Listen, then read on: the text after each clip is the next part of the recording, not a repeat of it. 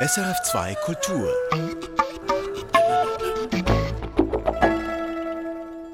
Dekolonialisierung, Provenienzforschung, Restitution, Raubkunst. Spätestens seit der Eröffnung des Humboldt-Forums in Berlin und der Debatte um die Rückgabe der Benin-Statuen sind diese Themen auch in der breiten Öffentlichkeit angekommen. Ins Rampenlicht gerückt sind damit auch die Ethnologinnen und Ethnologen, die sich mit diesen Themen schon seit vielen Jahren beschäftigen, denn die Kernaufgabe der Ethnologie ist die Erforschung fremder Kulturen. Entstanden ist diese vergleichsweise junge Wissenschaft Ende des 19. Jahrhunderts im Fahrwasser der kolonialen Eroberungen. Und das macht sie auf der einen Seite verdächtig, weswegen zuweilen laut darüber nachgedacht wird, die Ethnologie aufgrund ihrer einstigen Nähe zum Kolonialismus abzuschaffen.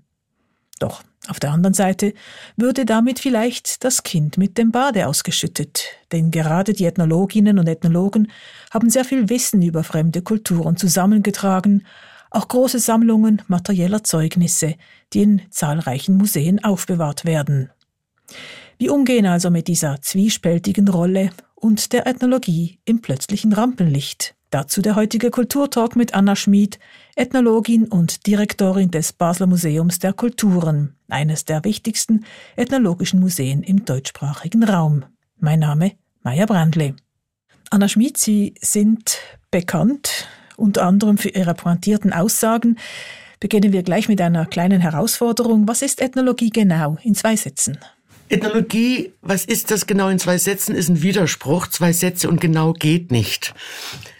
Ethnologie untersucht Lebensformen anderer Kulturen und dabei steht im Vordergrund zu verstehen, warum die Lebensform ist, wie sie ist, wie sie sich gegebenenfalls entwickelt hat, unter Einbezug aller Lebensbereiche wenn wir in die Feuilletons schauen oder auch wenn wir in den Gesprächen zuhören oder den Debatten, dann ist oft eigentlich, wenn wir von Kultur reden, Kunst gemeint, Film, Theater, Musik. Es geht auch bei diesen ganzen Kulturraubdiskussionen eigentlich immer um Kunstraub. In der Ethnologie ist dieser Kulturbegriff aber viel weiter gefasst.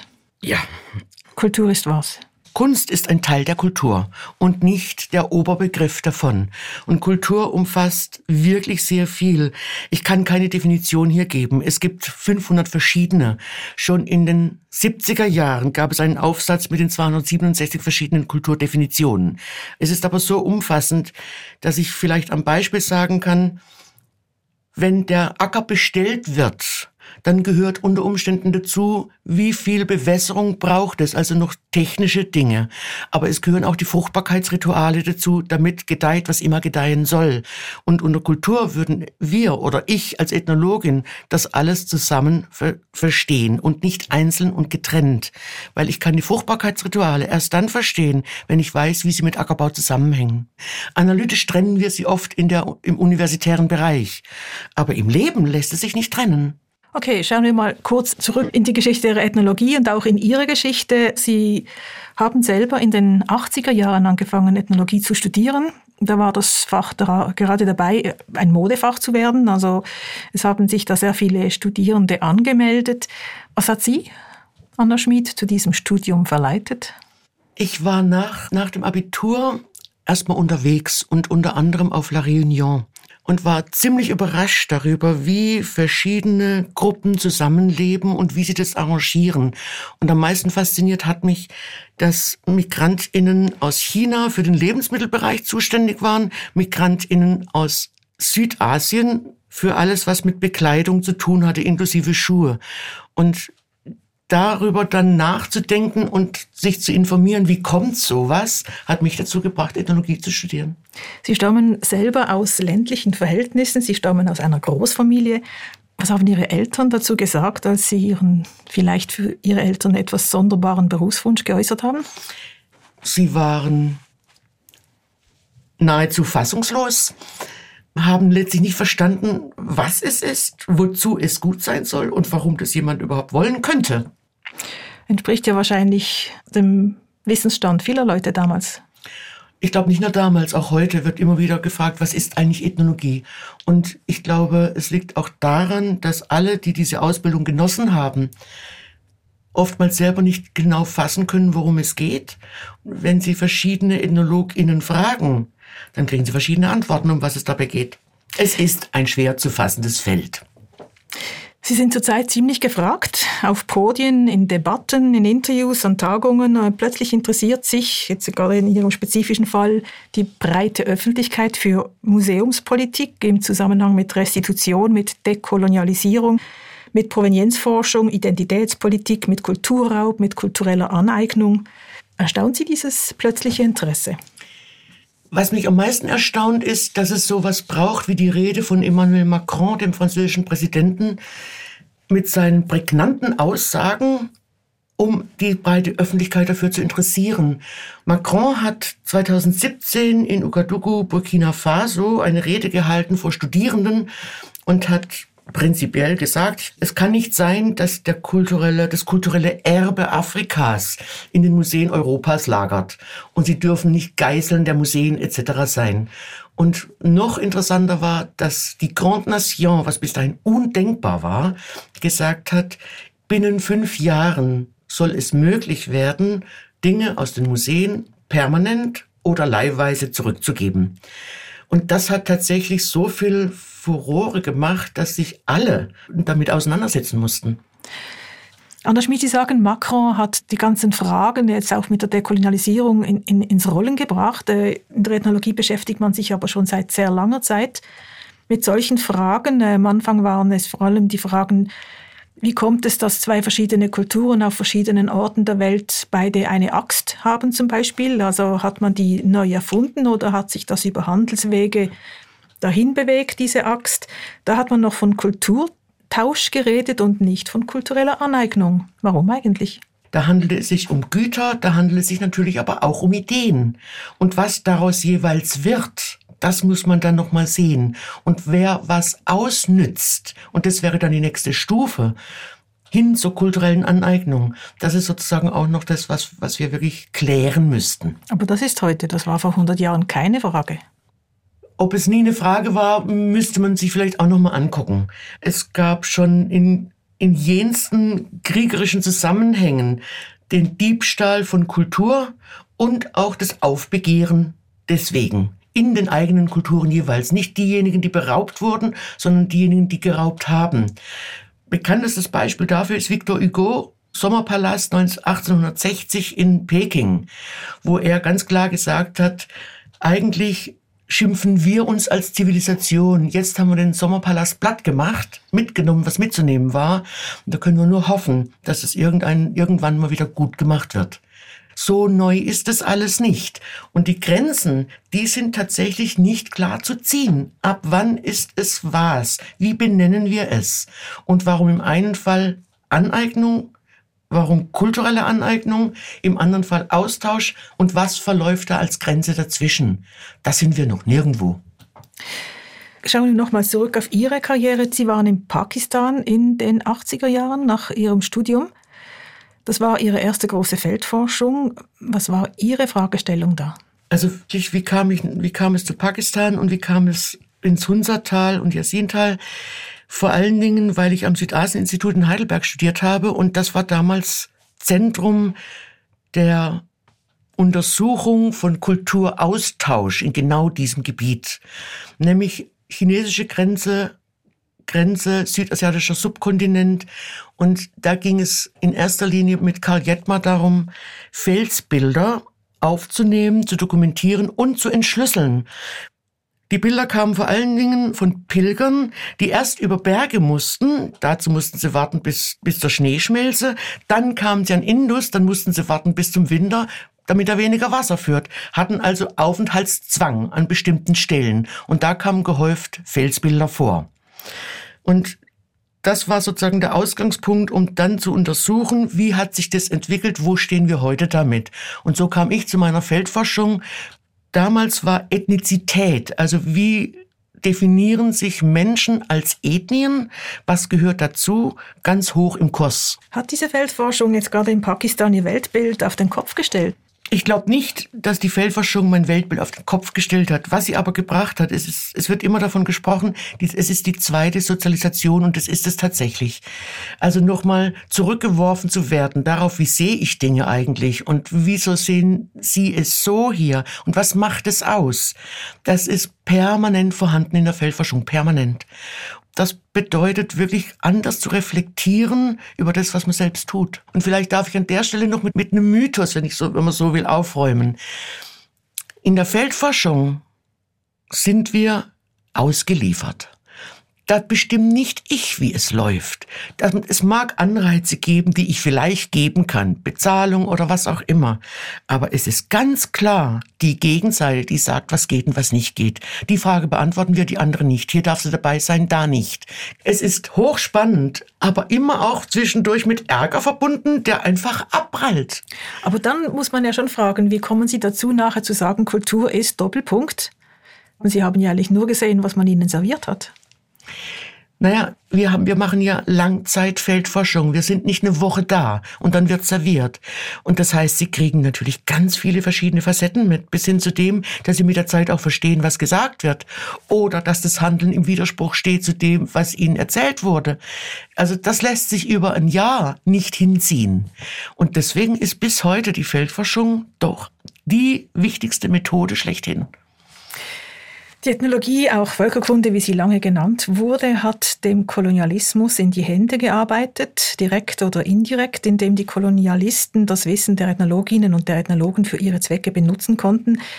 Und gleichzeitig haben die Ethnologinnen und Ethnologen auch immer wieder versucht, gegen diese tödlichen oder auch menschenverachtenden äh, Auswirkungen der Kolonialisierung Sie haben sie angeprangert, Sie haben Missstände auch genannt, auf den Tisch gebracht und so vielleicht auch Schlimmeres verhindert. Das weiß man ja eben nicht so genau. Wie aktuell war diese Debatte zu Beginn Ihres ethnologischen Daseins? Jetzt ist sie hochaktuell, aber wie war sie am Anfang, als Sie angefangen haben zu studieren? Die war auch damals hochaktuell und unter Studierenden haben wir das lang und breit diskutiert und waren natürlich mit jugendlichem Elan dabei, alles anzuprangern, was anzuprangern da war. Und insbesondere die, das Fach selbst einerseits und die Lehrenden natürlich andererseits und fühlten uns gut und gerecht dabei. Das war eher noch ein ziemlich undifferenziertes Weltbild, was sich mit der Zeit sicherlich dahingehend geändert hat. Erstens, die Ethnologie ist ein Kind des Kolonialismus und hat den Kolonialismus nicht hervorgebracht. Das scheint mir doch ziemlich wichtig, mal ganz klar zu sagen. Zweitens, die Wissbegierde stand fast immer vor allem anderen. Wissbegierde war das, womit gerechtfertigt wurde, da gehen wir hin, das machen wir.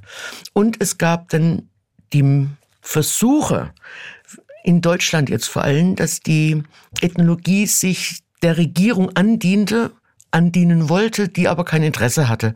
Und es gab ganz klar das Gegenteil. Bei bestes und bekanntestes Beispiel ist Evans Pritchard, der im Auftrag der Regierung die Forschung bei den Nur im Sudan gemacht hat, um herauszufinden, wie sie beherrscht werden können. Es gab sozusagen die ganze Palette. Und gleichzeitig, und das ist, glaube ich, mit das, was uns heute am meisten prägt und Aufarbeitung bedeutet, Wer immer Feldforschung gemacht hat, wer immer wohin auch gereist ist, ist es im Fahrwasser von Kolonisierung und Missionierung. Das waren die Anlaufstellen. Und von daher ist es immer auch kolonial. Wie sehr es dann den Rest geprägt hat, was es bedeutet, heißt, wir müssen alle Ethnografien heute gegen den Strich lesen. Ähm, in den 90er, wir machen, bleiben noch ein bisschen bei der Geschichte. In den 90er Jahren haben sich die Völkerkundemuseen, Museen, wie sie damals noch hießen, äh, angefangen umzutaufen und auch in Basel wurde aus dem Völkermuseum ein Museum der Kulturen. Das ist doch ein Paradigmenwechsel. Es war auch die Zeit, wo die Themen von sozialem Wandel, wie Sie es auch beschrieben haben vorhin, so richtig ins Rollen kamen, also basierend auf der Einsicht, dass keine Ethnie einfach für sich völlig losgelöst existiert. Also das haben Sie ja selber in Pakistan studiert. Ihre erste Ausstellung in Hamburg 1996. 95. 95 ähm, haben Sie über pakistanische Lastwagen gemacht. Was war denn da Ihre Fragestellung? Wer je einen Lastwagen aus Pakistan gesehen hat, das wird es nicht vergessen. Die sind von oben bis unten dekoriert und bemalt. Und die Frage stellt sich, warum so viel üppiges Dekor, was nicht notwendig ist. Also wenn tatsächlich der Kampf ums Überleben und den Lebensunterhalt zu verdienen so hart ist, warum wird dann da extra Geld in die Hand genommen, um diese Verzierung zu machen? Mhm. Und dann war ziemlich schnell klar, erstens, was angeliefert wird, industriell gefährdet, ist Chassis und Motor. Der Rest wird dort aufgebaut. Das heißt, es ist ein ganzer Industriezweig, wo die Bemalung bloß noch ein kleiner Rest ist. Und da kann man wunderbar dran sehen, zu welchen Gruppen sich ein Lastwagenfahrer oder auch der Besitzer bekennt, was für sie wichtig ist, inwiefern sie auch Schutz brauchen, wie sie in sich holen und wie sie Aufmerksamkeit durchaus erregen wollen, insbesondere wenn es um die unfähigen Pkw-Fahrer geht. Als ich eine, eine weitere Reise gemacht habe und nochmal bei den Werkstätten vorbeigefahren bin, das war dann schon nach der Ausstellung, das war nachdem Lady Diana gestorben war, war plötzlich das Konterfei von Lady Di zu sehen, all überall. In Pakistan. In Pakistan auf den Lastwagen.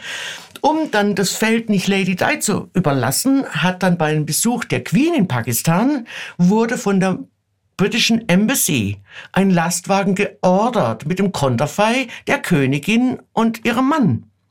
Also wo man so richtig den Austausch sieht und tatsächlich, wer hat die Deutungshoheit und wie holen wir sie uns zurück und wie sehr sich die Leute in Pakistan darauf eingelassen haben, sich darüber gefreut haben, war sozusagen das Dritte, was ich da gesehen habe. Der Austausch ist wirklich das, das Grundlegende. Und da hat die Ethnologie ganz lange einen Fehler gemacht, indem sie tatsächlich versucht hat, bestimmte Gruppen statisch zu sehen, abgegrenzt von allem anderen. Die Menschen waren immer in Austausch. Das ist nicht was, was erst mit der Moderne über sie hereinbrach. Und daraus folgten ganz oft Aneignungen, Übernahmen etc. Und genau um solche Wege geht es. Was kommt wo wie an? Wo wird der Wert sofort mit übernommen? Wo ist er absurd und wird er nicht übernommen? Und was bedingt eine Übernahme oder keine Übernahme? Das ist das, was für uns interessant ist. Das gibt Aufschluss über das Weltbild und die Lebensform, das Handeln der Menschen. Haben Sie herausgefunden, was für einen Wert Lady Diana für die pakistanischen Lastwagenfahrer hatte?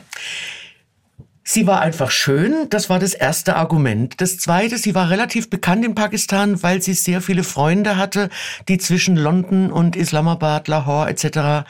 Äh, unterwegs waren je nachdem, äh, wie sie jetzt zu Imran Khan standen, einem Cricketspieler, der dann aber auch Präsident wurde, aber viel später. So wurde dann eben auch Lady Di aufgenommen oder nicht aufgenommen. Kulturaustausch. Kulturaustausch at its best. Und heute würde man vielleicht sagen, kulturelle Aneignung. Nein. In dem Zusammenhang würde niemand von kultureller Aneignung sprechen. Also so wie Lady Di vermarktet wurde auf allem, was es irgendwie gibt, vom T-Shirt bis zur Tasse über Broschen etc., kann man da nicht mehr von einer Aneignung sprechen. Also sie war eine Weltikone in dem Sinne. Und als genau solche wurde sie bei den Lastwagen, bei den Malern der Lastwagen genutzt und gesehen. Anna Schmid, als Sie, als Sie ähm, über Ihre pakistanischen Lastwagen geforscht haben und auch als Sie dann später eine Ausstellung darüber gemacht haben, da stand ja die Ethnologie noch nicht so sehr im Rampenlicht. Man hat sich jetzt vielleicht weniger in der Öffentlichkeit Gedanken gemacht über jetzt, ob das kulturelle Aneignung ist oder kultureller Austausch. Dann kam aber die Rede von Emmanuel Macron in Ouagadougou 2017, wo er ankündigte, man wolle jetzt mit den Kulturgütern Afrikas, mit dem kulturellen Erbe anders umgehen. Und plötzlich war die große Öffentlichkeit da. Was hat das in Ihnen, bei Ihnen ausgelöst? Sie haben ja lange, lange mit Ihren Ausstellungen versucht, diese Öffentlichkeit genau über solche Fragen zu sensibilisieren und jetzt kommt Emmanuel Macron. Es war die schiere reine Freude. Wenn es einen französischen Präsidenten braucht, um diese Themen zum Tagesgeschehen zu erklären, zu aktualisieren, soll mir das recht sein. Wir haben tatsächlich schon mit Provenienzforschung begonnen, abgesehen davon, dass wir es für jede Ausstellung sowieso machen müssen, aber halt in sehr bescheidenem Maße, 2013. Und mit diesem Hype wurde es dann möglich, es tatsächlich nochmal anders in die Öffentlichkeit zu tragen.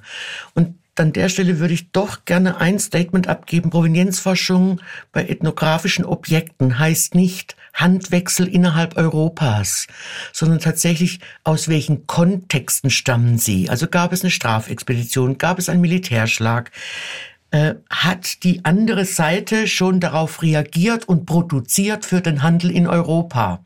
Und was ist daraus entstanden? Also auch da wieder ganz klar Austausch. Das ist für uns eine Möglichkeit, jetzt ganz anders auch mit Menschen in Kontakt zu treten, für die diese Dinge heute vielleicht im Alltag noch eine Bedeutung haben und damit sogar eine Aktualisierung der Sammlung zu erreichen, also aus der historischen Sammlung eine aktuelle zu machen. Ethnologie im Rampenlicht, das ist unsere Frage heute. Mhm. In Seattle war im Dezember 22 ein ethnologischer Kongress. Der Journalist und Ethnologe David Siegner hat in der NZZ darüber berichtet. Da ging es unter anderem um die Frage, ob ein europäischer Student oder eine Studentin über einen afrikanischen Abfallsammler forschen dürfe.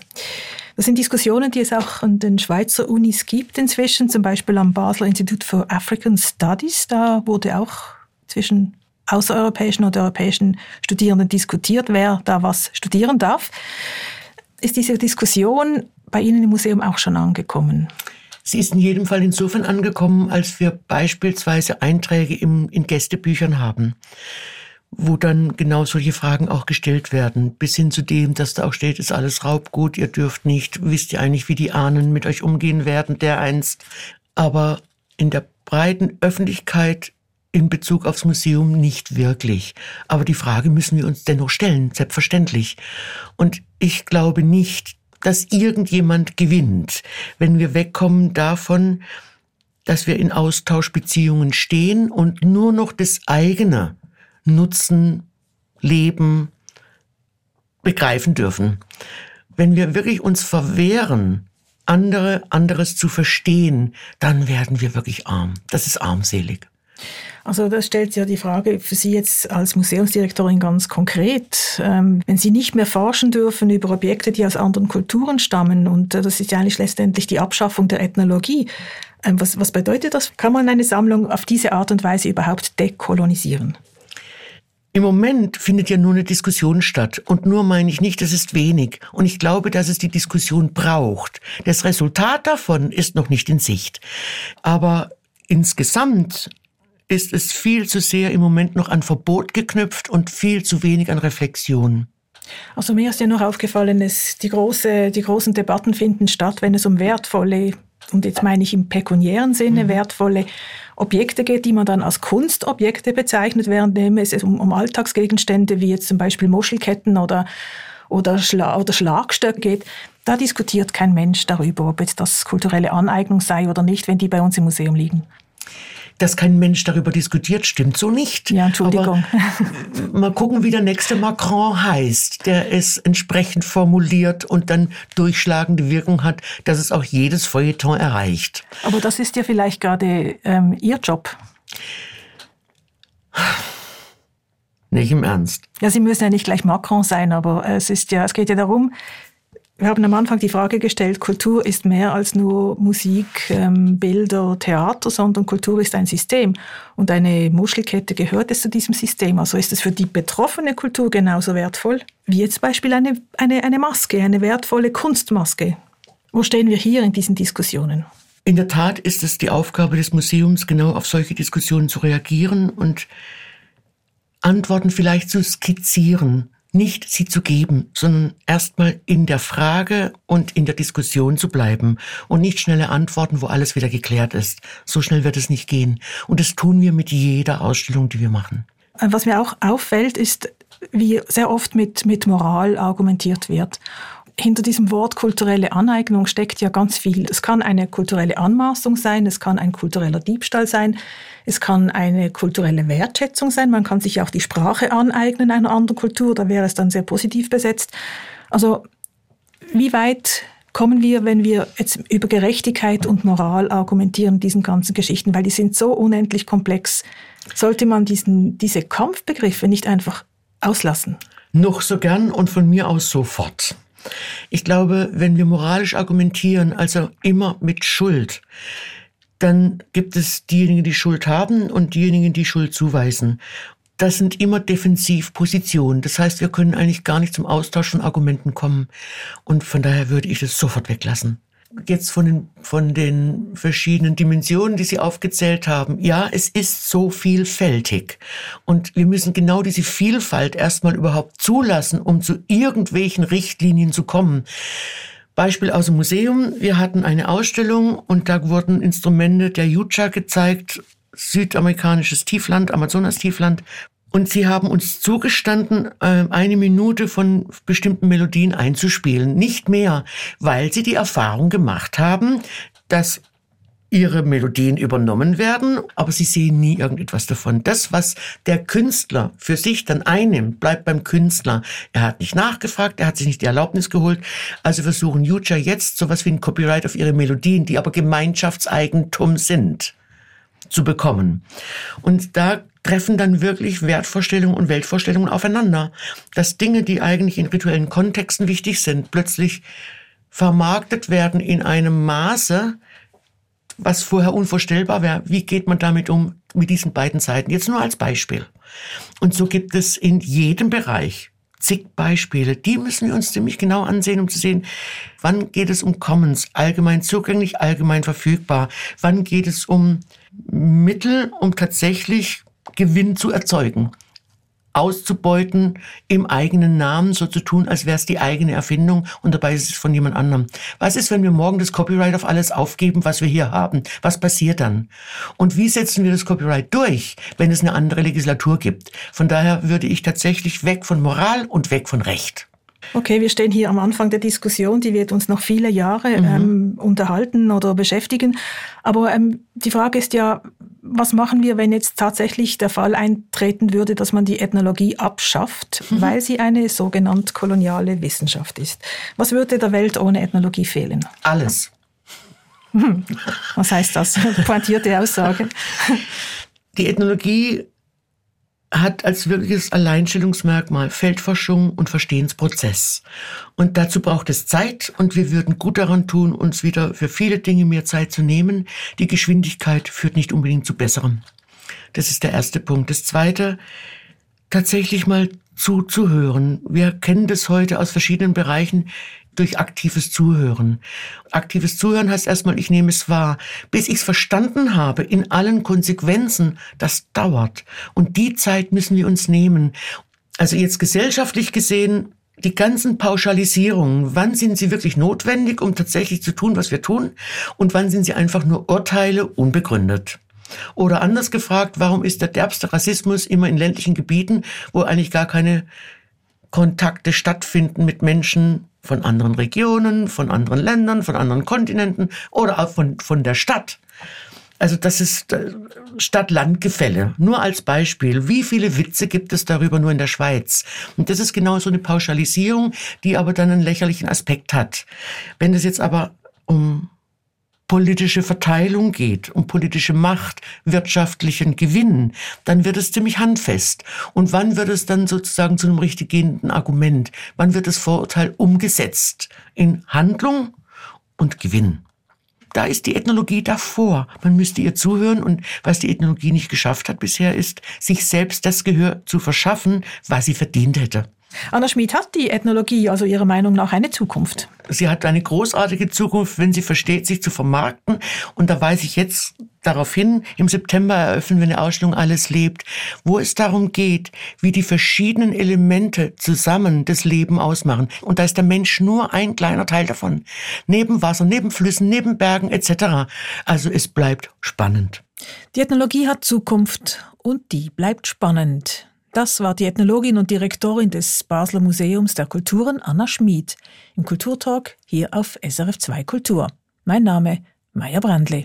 Erfahren Sie mehr über unsere Sendungen auf unserer Homepage srf.ch-kultur.